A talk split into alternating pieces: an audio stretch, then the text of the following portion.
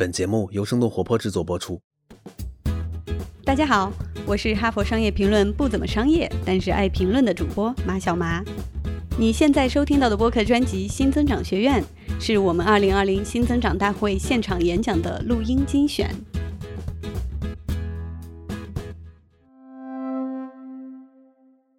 立克奥博，清华大学中国经济思想与实践研究院常务副院长，中国社会科学院经济所博士，清华大学经济管理学博士后，主要研究领域包括中国宏观经济及消费金融。哈佛商业评论的朋友们，大家好！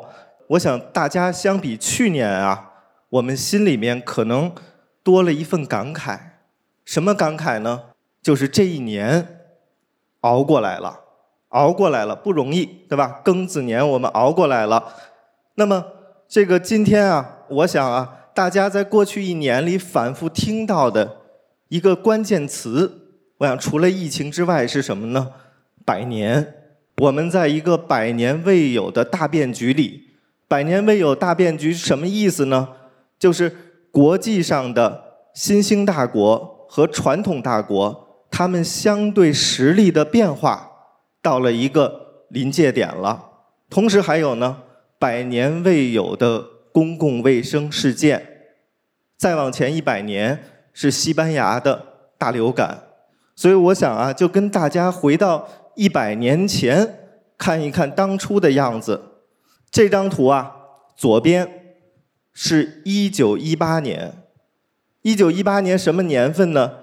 第一次世界大战最后一年，这个欧洲战场消耗的非常严重，大家打不下去了。这时候爆发了西班牙大流感。西班牙大流感根据记载是在美国发生的，美国军人把病毒带到了欧洲战场，最后造成了呀全世界的大的流行。当时流感的规模有多大呢？当时全球啊，三分之一的人感染了西班牙流感的病毒。这个当时十七亿人，大概超过五亿人，五亿人感染。那么全球死亡了多少呢？死亡了至少两千万人，也有说至少五千万人，对吧？至少两千万人。那么今天，今天我们的新冠疫情到今年年底很有可能。感染人数将接近一个亿。现在我们每天全球的死亡人数一万人，而随着啊北半球的气温趋冷，现在我们的这个增长的曲线啊，病例数的增长曲线、死亡率的增长曲线斜率也都还有变陡的趋势。所以这是我们为什么说百年未有的公共卫生事件。这张图是当年集中隔离的医院的场景。那么对经济的冲击呢？这个美国很著名的研究经济增长的、很权威的经济学家巴罗，他做了计算，说这个西班牙大流感造成了当时世界上大概负百分之六的经济萎缩。那么这次新冠对我们的影响是多大呢？根据 IMF 的他的预测，今年全球经济萎缩。百分之四点四，也就是负的四点四。那么去年多少呢？二点九，那么超过了百分之七。所以对经济的影响，因为我们的经济结构不一样了，对，我们现在全球化，所以超过了当年西班牙大流感对经济的影响。那么我们看右边这张图，右边这张图，大家是不是以为这是战争之前，这是流感之前？其实不是。这张图啊，是这个小李子演的电影《了不起的盖茨比》里的剧照。这个剧照描述的是什么时候呢？就是西班牙大流感结束之后的两三年的时间。这个美国进入二十年代，这个年代被称为什么呢？在美国的经济发展的历史上，被称为“咆哮的二十年代”。咆哮这个词啊，疫情之后。美国经济快速的恢复，快速的繁荣。当时的人们干什么呢？聚会、开 party。这个了不起的盖茨比，我相信很多在座的嘉宾看过，对吧？那里面是极尽奢华。当时的美国人干什么？搞基建啊，修路，还有干什么炒股、搞文化娱乐。卓别林就是当时那个时代诞生的伟大的艺术家，还有爵士乐都是这个时候兴起的。那么我给大家看这两张图的意思是什么呢？我们回到百年之前，我们能不能得到一点启发？疫情啊，一定会重塑世界，但是我们不应该过度的悲观。可能现在我们太焦虑了，我们看不清未来的情况。当然了，这个历史有很多很多的不确定性。今天我们所处的时代也跟当时发展的条件有很多的不同。但是我们保持乐观啊，我想至少可以有三个条件。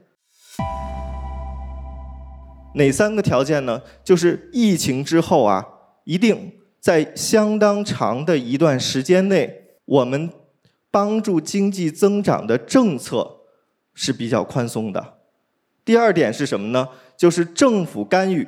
当时一百年前也是政府干预，也封城，老百姓的出行、老百姓的需求也受到压抑。那么第二点呢，就是压抑的需求最终一定会释放。第三点是什么呢？就是我们和一百年前相比啊，还有一个共同点，就是我们都赶上了一个科技，科技改变时代、改变人类、改变人类发展阶段的这样的一个重要的时点。一个一个来看，这个是宽松的经济政策。左边这张图啊，最左边的这个位置呢，是零八年金融危机的时候，当时的美国政府。它的刺激行为，我们看到，这因为这个比利时被今年搞得这个不明显了。当时大概这个每个月，美联储有一千亿的量化宽松，为市场提供流动性。那么我们看到这次疫情突然起来的这个曲线超过一万亿，每个月呀，为市场提供的流动性超过了一万亿。这代表什么呢？就是疫情期间。美联储一个月干了金融危机时候一年的活，为市场提供流动性，给企业贷款，甚至给老百姓发钱。你看到了十月份，稍稍有一点下降了。昨天你看，美国的国会通过预案，再搞九千亿，继续给老百姓发钱，对吧？所以美国的流动性是极其过剩的，这也是为什么今年美元的汇率开始走弱了。对吧？因为钱太多了，同时呢，美国现在已经是十年期的国债的实际收益率啊，负的百分之一，也就是如果你买美国国债一百块钱存一年，明年这时候的购买力就变成九十九了，所以这是充足的流动性。但有什么好处呢？促进投资，同时有利于债务的重组。不会因为利息利息上升了，突然出现债务的危机。这右边是什么呢？右边是中国。中国我们今年啊，大家看左边这个快速的上升，这个是零八年。零八年我们应对全球金融危机，我们的一揽子政策。右边趋缓的这一段啊，是过去三年我们执行去杠杆的政策，我们把杠杆稳住了。但我们看到今年。杠杆快速的上升，从二百四十五上到了二百七。从杠杆率的角度来讲，中国政府的支持经济的力度、稳经济的力度和零八年是差不多的。区别是什么呢？零八年的时候，我们更多的把钱给了企业；这一次呢，我们居民和政府上升的相对比零八年快一些，对吧？我们搞了很多的特别国债。提到杠杆率，这里边有一条，这个中国的债务比 GDP 是二点七倍，那么是不是有风险？这个我们接近美国的水平，比日本还要差差一些，日本百分之四百左右。那么中国最大的问题在哪儿？是我们中间这根浅蓝色的线，企业债务，企业债务占 GDP 百分之一百六十，那这里边有没有问题？问题主要在这儿，全球第一。那么为什么会这样？因为这个企业里边债务有百分之六十到七十都是在国企，这国企里边呢，大概又有一半儿是地方的政府融资平台替这个政府去市场上融资，背后本质是政府债务。这个是社科院搞了非常非常详细的国家资产负债表的计算里面的结果。那么由于这种结构性的问题，导致了什么呢？我们市场上融资难、融资贵，一去杠杆，民营企业最遭殃。明明杠杆都在国企头上。但去的时候不去国企，我们很少看到有国企的这个破产，对吧？国企的重组，在过去几年并不多。疫情之后，我们看到了，这个绝对是好事儿，绝对是好事儿啊！包括现在一些大的国企、地方型的国企，他们出现了债务的违约，这个给金融市场一种非常好的信号。比如在座的可能我们很多联想的，包括朱总的企业，我们在融资的时候。未来可能就更有优势了。这个是我们当前今年我们也释放释放的流动性，对吧？这是第一点。第二点是什么呢？就是消费被抑制，消费被抑制。这个左边是我们每天的地铁的运量，我们可以看到，这个大城市基本都恢复到疫情之前的百分之九十到百分之九十五了，而三四线恢复的是更好一些。右边是什么呢？右边是我们的省际跨省的交通，这个不行，这个我们总共啊才恢复到了往年的一半儿。这意味着什么呢？就今年我们受压抑的旅游、航空这个跨省的交通运输，这些是存在问题的。那么背后的需求一定会释放。今年其实已经有体现，今年我们的汽车卖得非常好，我们的汽车有的月度同比超过百分之三十。新能源汽车超过百分之百，这个是我们被压抑的需求啊，迟早要释放。这块儿的需求是过去这两年，对吧？我们汽车行业负增长，今年即使赶上疫情，我们基本都已经这个看不出来疫情的影响了。这是汽车行业。第三点，我说的是巨大的技术进步。西班牙流感之后的美国，汽车大量的普及到了百姓的家里，成本巨幅的下降。包括电网，电网这个突破了这种地理版图的限制，连到了基本美国的每一个城市，极大的降低了成本。同时，二十年代生产线、流水线开始普及，降低了消费者买东西的成本，这是造成当时繁荣的重要的原因。而今天，我们迎来了数字经济的时代。因为时间有限，就举一个小例子，在座的各位往年。一定被开会搞得很头疼。那么疫情来了，我们突然发现，哦，腾讯会议这么好用。而我问腾讯的人，他们自己都没有想到腾讯会议有有今天，是在内部差点被淘汰的项目。去年他们想搞一个自己的东西，不用这个思科呀这些会议系统，结果内部没人用，没人用啊。结果今年对吧？很多科技突破是是这种偶然性的。那么这事实上带来了很多的我们效率的节约，而这个是促进经经济增长的这块儿是目前统计不到 GDP 里的。比如今年我们一季度 GDP 下行的很厉害，但腾讯会议给我们带来的实际的收益，这个是统计不进去的。所以未来商业变革的新机遇在哪里？我想讲三点。第一点。就是数字经济，刚才也提到了新的生产方式，而这一点随着五 G 带来的这种万物互联，大大的颠覆性的改变我们的生活。那么最近有一个热点，互联网平台反垄断，在这一点啊，完全是我们从从学术上的一种呼吁是什么呢？这个可能互联网领域啊，是具有天然垄断的这种属性。这时候可能我们判定它是不是垄断，不应该从市场的占有率算。我们很多平台公司啊，在在中国都是百分之九十以上的市场占有率。按照西方原来的逻辑，可能有的是不是要有被拆分的压力？那么什么叫自然垄断？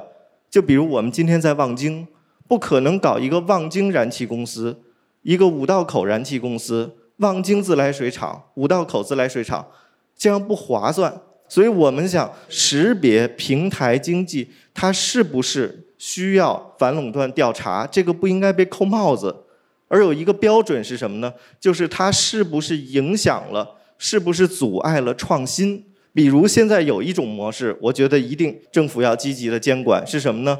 就是借助资本的力量，让一个行业长期无利可图、掠夺性竞争。这个在以前经济学里边有，但时间不可能这么长。现在是什么呢？借助资本的力量，你可以进入一个行业，长期低于成本价运行，甚至有的企业直接提出来，我八年、十年不盈利。这个对一个行业的生态的打击是很严重的，因为它不挣钱，它不挣钱，然后它通过把规模做大，再从资本市场上获利，这种模式可能是这个影响我们整个行业创新发展的。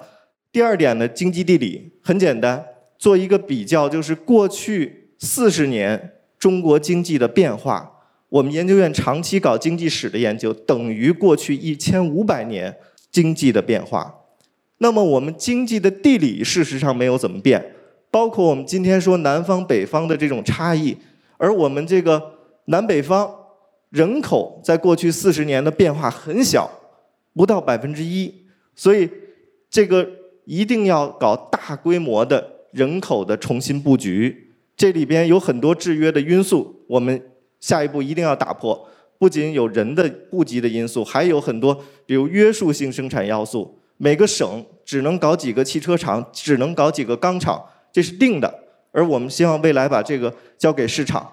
第三个，这个绿色经济，绿色经济这一块儿，总书记提到二零三零年达峰，二零六零年碳中和。我具体算了一下，二零三零到六零，从达峰到中和，也就是零排放，大概需要每年减掉百分之五的碳。